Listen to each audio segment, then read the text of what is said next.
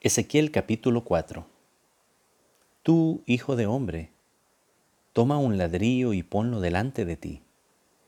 Graba en él una ciudad y diseña contra ella un asedio.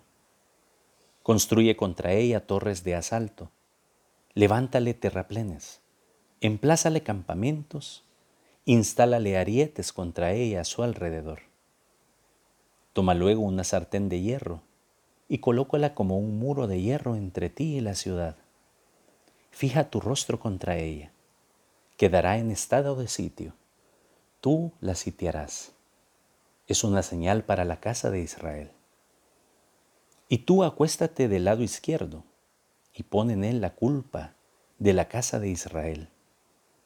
Los días que estés acostado sobre él, cargarás con su culpa. Yo te impongo en días los años de su culpa, 390 días. Cargarás con la culpa de la casa de Israel.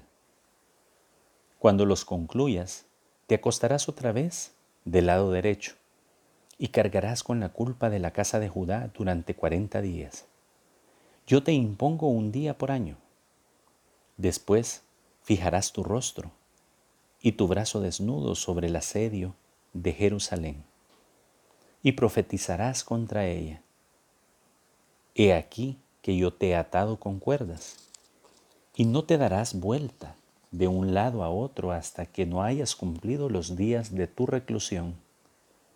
Y tú toma trigo, cebada, habas, lentejas, mijo y espelta, ponlo en una misma vasija y haz con ello tu pan. Durante todo el tiempo que estés acostado de un lado, 390 días, comerás de ello.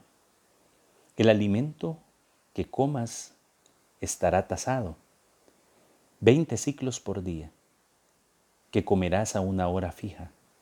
También tendrás racionada el agua, beberás la sexta parte de un sextario a hora fija. Comerás una galleta de cebada que cocerás delante de ellos sobre excrementos humanos. Y dijo Yahvé, Así comerán los israelitas su alimento impuro en medio de las naciones donde yo los arrojaré. Yo dije entonces, Ah, Señor Yahvé, mi alma no está impura. Desde mi infancia hasta el presente jamás he comido bestia muerta o despedazada, ni entró en mi boca carne contaminada. Él me dijo, Bien, en lugar de excrementos humanos, te permito usar boñigas de buey para que hagas sobre ellas tu pan. Luego me dijo, Hijo de hombre, he aquí que yo voy a destruir la provisión de pan en Jerusalén. Comerán el pan tasado y con angustia, y el agua la beberán racionada y con ansiedad, para que al faltar el pan y el agua desfallezcan unos y otros y se consuman por sus culpas.